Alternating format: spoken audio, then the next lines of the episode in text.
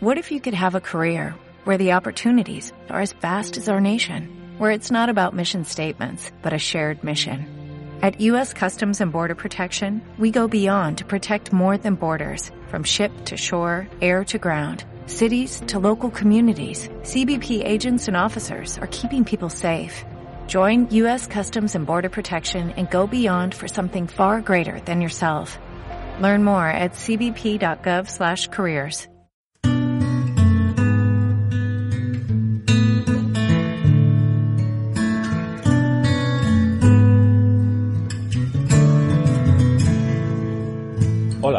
bienvenidos a un nuevo programa de Estado Cero, tu espacio holístico. Les habla Víctor y conmigo también está Laura. Hola, Laura.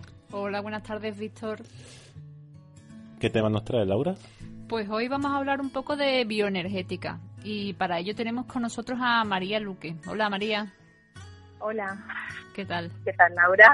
Y Víctor, hola. Hola, muy buenas tardes, María. Muchas gracias por estar aquí esta tarde con, con nosotros. Nada, encantada.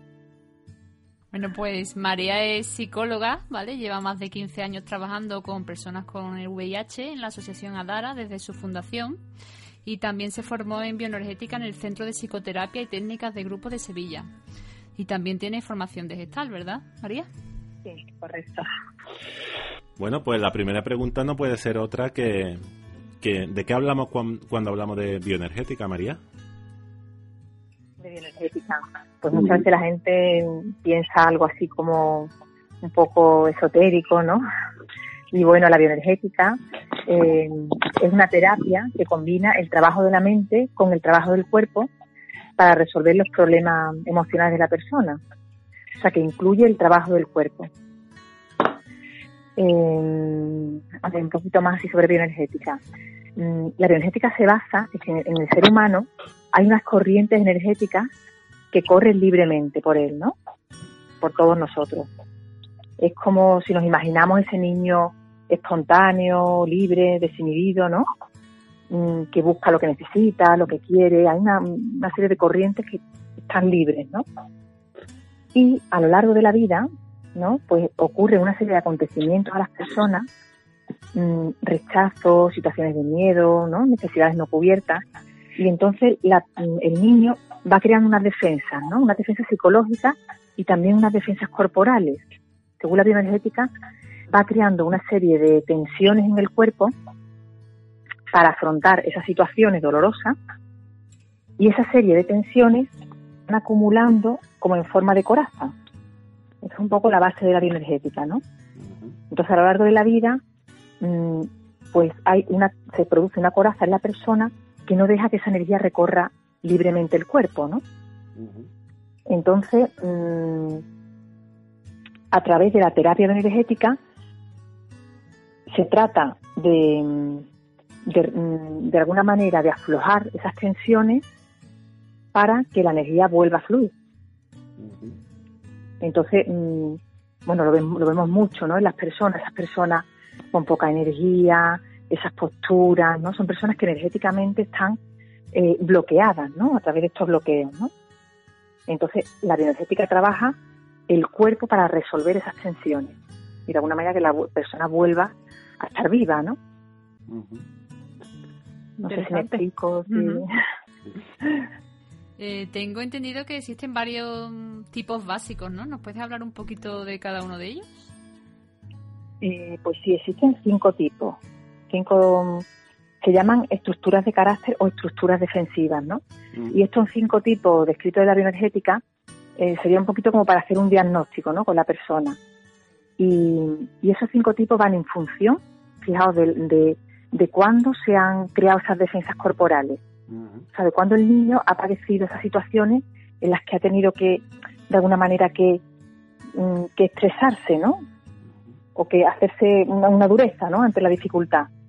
Entonces los cinco tipos van en función de la edad en la que eso ocurre, ¿no? Los cinco tipos, bueno, son el esquizoide, mm, el, el oral, el rígido, el masoquista y, y el psicopático, ¿no? Entonces, no sé, si queréis que os hable un poquito de cada uno o cómo... Sí, por, por, lo que estamos entendiendo de lo que nos está eh, comentando, es que en un momento dado de nuestra vida, con, normalmente entiendo que, que en, la, en la infancia, eh, creamos como una especie de estructura corporal, ¿no? Que es lo que ha llamado coraza, para defendernos de, algo, ¿no? Claro, de situaciones que no podemos sostener de alguna manera como niños, ¿no? Y, Estamos creando una rigidez en el cuerpo, ¿no? Sí. ¿Y todos tenemos una? O sea, de estos tipos básicos, ¿todos tenemos una de ellas o tenemos...? Claro, el tema es que estos tipos básicos, estos cinco caracteres, ¿no? O estructuras, son bastante complejos, ¿no? Mm, son bastante complejos porque incluso para nosotros como terapeutas no es fácil, primero porque estos porque hay personas, la mayoría tenemos varios de estos tipos, ¿no? Varios de estas situaciones. Una mezcla, ¿no? Tenemos... Claro, una mezcla. Mm, entonces, bueno, desde el esquizoide, por ejemplo, que es el primero, que se forma en la etapa más temprana, ¿no? Por ejemplo, incluso dicen que, desde el útero, ¿no? Y, el, el, carácter esquizoide, por ejemplo, está muy relacionado con el rechazo de la madre, ¿no? Con realmente haber vivido un rechazo, ¿no? Entonces, mm, son personas eh, que la energía está totalmente congelada en el centro de la persona. La energía no fluye por el cuerpo, ¿no? Son personas muy desconectadas del cuerpo. Luego, por ejemplo, el siguiente carácter, que sería la siguiente etapa, el carácter oral, no hay un rechazo tan abierto, pero sí una privación. De el niño siente que sus necesidades no son cubiertas. Y entonces, en esa etapa crea esa también como esas estructuras ¿no? de, tensión, ¿no? Mm, también son cuerpos muy, muy poco cargados, con la energía también muy congelada en el centro, ¿no? Sería un poco, esto está muy relacionado, por ejemplo, este carácter oral con la depresión, ¿no? Cuerpos que siempre necesitan reconocimiento, porque en su momento no lo tuvieron, ¿no? Luego, por ejemplo, viene el carácter rígido, que una frustración más posterior, ¿no? En será un poco la edad en la que el niño tiene una búsqueda de su mm, a nivel genital y de alguna manera es castigado, ¿no? Y, eso produce una frustración que hace que el cuerpo tenga una rigidez física y, y mental y emocional, ¿no? O sea, que cada carácter va y luego, por ejemplo, el masoquista, que se relaciona mucho, por ejemplo, con madres protectoras, que no permiten que el niño se autoafirme. Y al final el niño, por ejemplo, el carácter masoquista acaba tragando, callando, sometiéndose a, en este caso a la madre o al padre, ¿no? Y son cuerpos, por ejemplo, muy cargados de energía. Eso contrarrestaría con los primeros, ¿no? El carácter masoquista es una energía, un cuerpo muy cargado, un cuerpo robusto y a punto de explotar, ¿no? Son esas personas que vemos totalmente cargadas, ¿no? Y, además con miedo a, reventar porque bueno, porque son personas que aguantan mucho, ¿no? Y luego estaría el último carácter que es el psicopático, que aquí se habla mm, de padres y madres seductores sexuales con el niño y que de alguna manera el niño por lo que tiene una necesidad de dominar para no ser dominado. Y son cuerpos, por ejemplo, muy cargados en la zona superior, ¿no? Como diciendo, aquí estoy yo, ¿no? Tengo que dominar antes de que me dominen, ¿no? Por miedo, ¿no? Pero claro, estos caracteres mm, no son fáciles de, ¿no? de, de identificar, ¿no? Mm, de hecho, ya te digo, yo en consulta muchas veces mm, ni siquiera trabajo con hacer un diagnóstico exhaustivo del carácter. Porque me resulta, a mí como, terapeuta me resulta complejo. Me refiero que no es una clasificación que uno diga, mira, voy a leerme, ¿no? Que a veces... Yo soy de este o del otro, ¿no? Esto no es así, es algo más... Claro, es algo, es algo complejo, ¿no? De todas maneras, claro, la bioenergética si hacemos como terapeutas un poco una lectura de, la postura de la persona, de la energía. Fijaos que estos primeros caracteres, lo más temprano, es una energía congelada, ¿no? En el centro. el otro está muy cargado, el psicopático está toda la energía arriba. Entonces, nada más que un poquito con una lectura corporal y un poquito la historia, pues más o menos te puedes hacer una idea, ¿no? Y en bioenergética se trata de, mm, de, con ese carácter que tú más o menos ves en la persona, trabaje el cuerpo también a través de masaje, a través de cambiar posturas, ¿no? Y a través de romper un poquito esa coraza van saliendo cosas, porque claro, esas esa tensión y esa coraza lo que hace es que no, no permiten que tú sientas tu cuerpo, ni tu necesidad, ni tus sentimientos, ¿no? Entonces es importante mm, aflojar esa coraza para y ver qué sale. La verdad es que está siendo muy muy interesante lo que nos comenta Y yo me pregunto si alguno de nosotros nos vemos identificados en alguno de estos tipos básicos o en algunos aspectos, ¿a qué debemos prestar atención? ¿Debemos prestar atención a nuestras tensiones? A... ¿Qué, ¿Qué es lo que debemos hacer?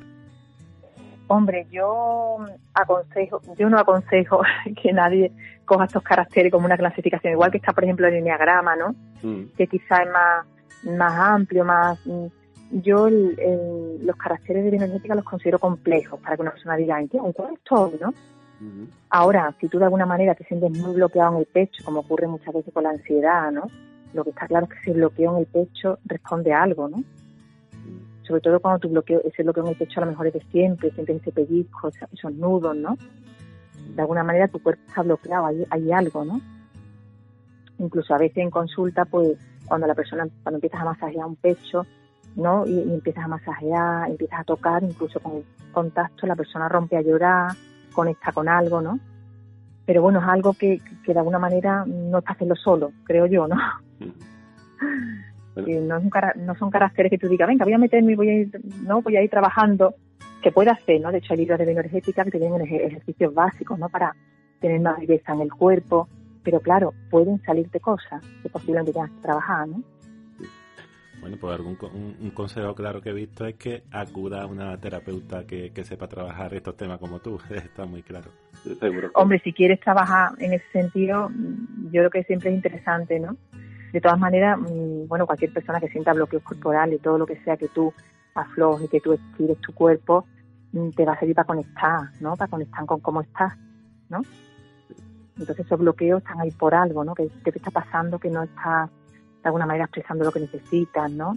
Mm, esas tensiones están diciendo que, no estás que no estás bien, ¿no? De alguna manera esas tensiones crónicas dicen que algo no marcha bien, ¿no?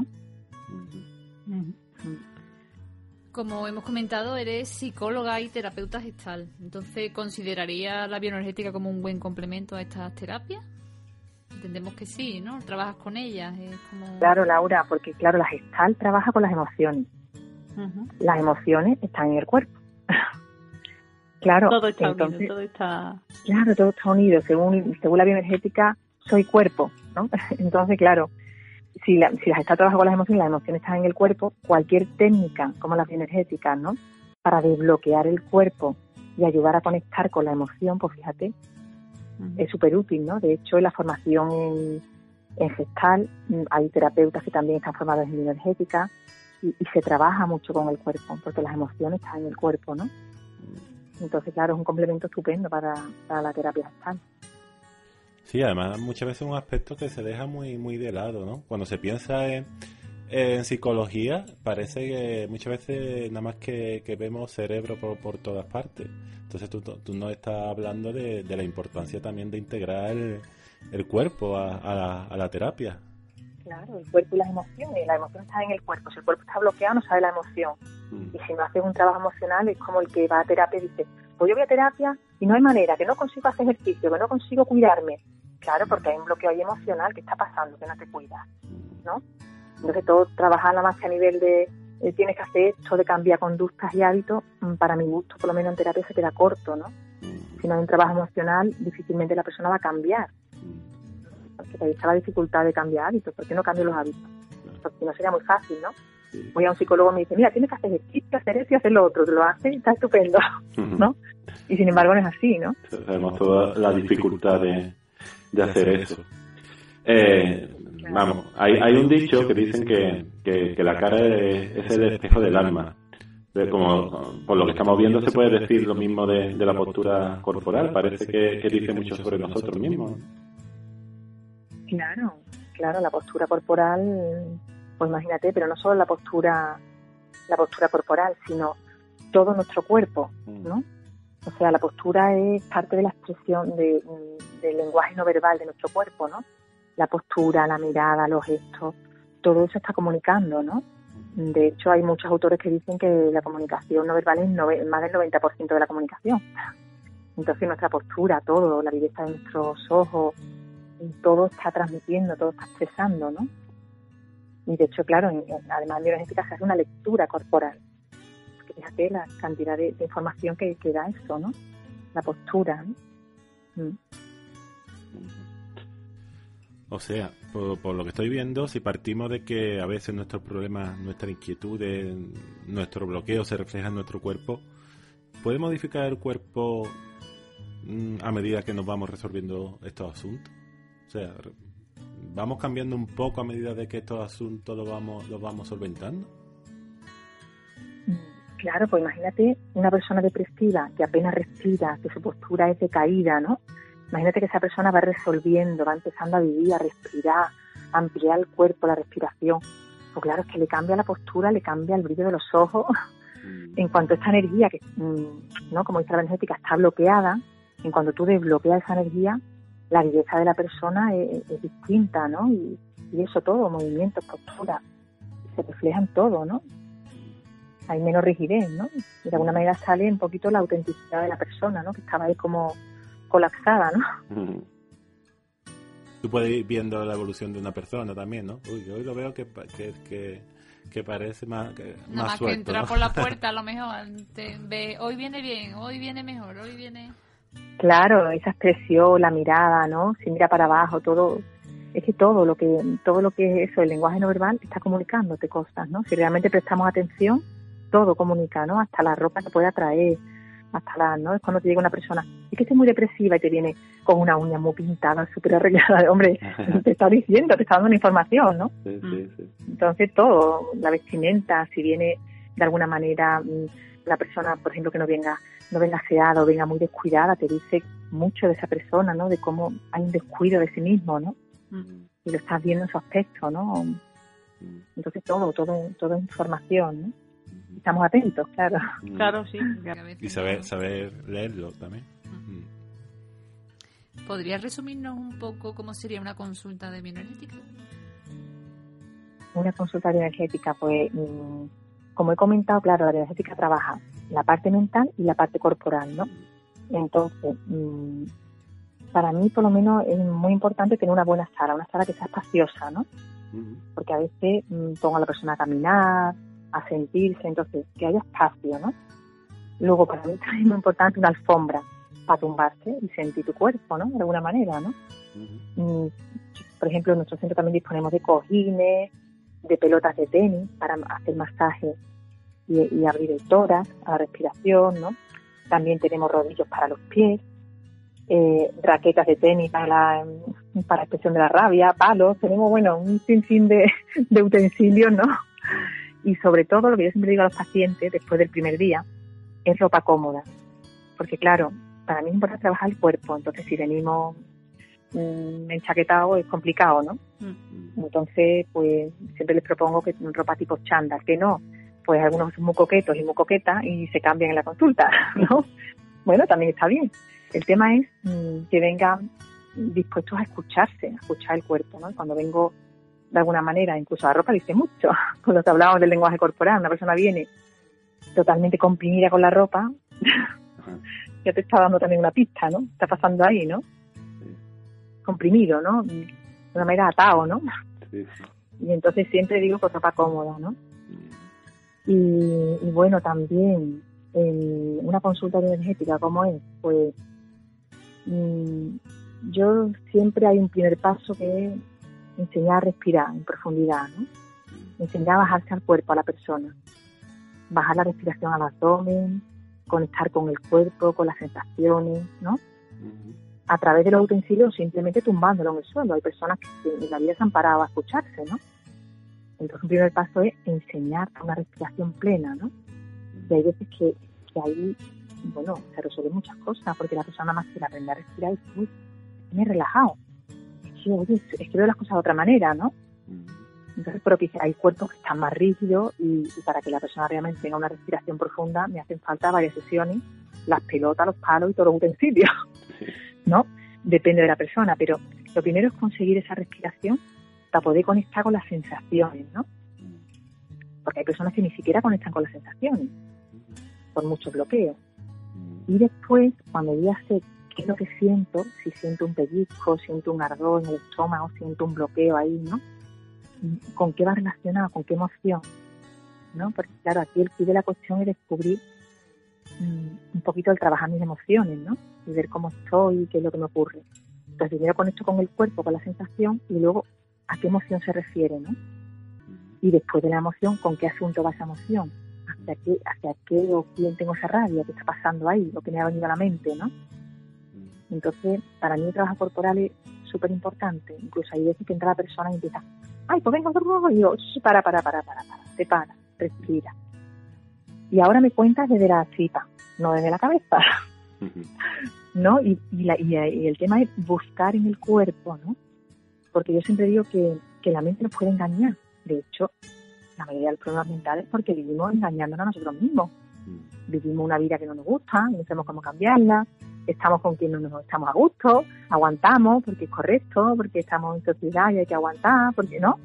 Sí, Entonces, la dictadura de lo correcto muchas veces. Claro, entonces un poquito si yo me bajo al cuerpo, respiro y escucho qué es lo que me está pasando, dónde estoy a gusto, por qué estoy aquí, no estoy a gusto por qué no estoy allí, ¿no?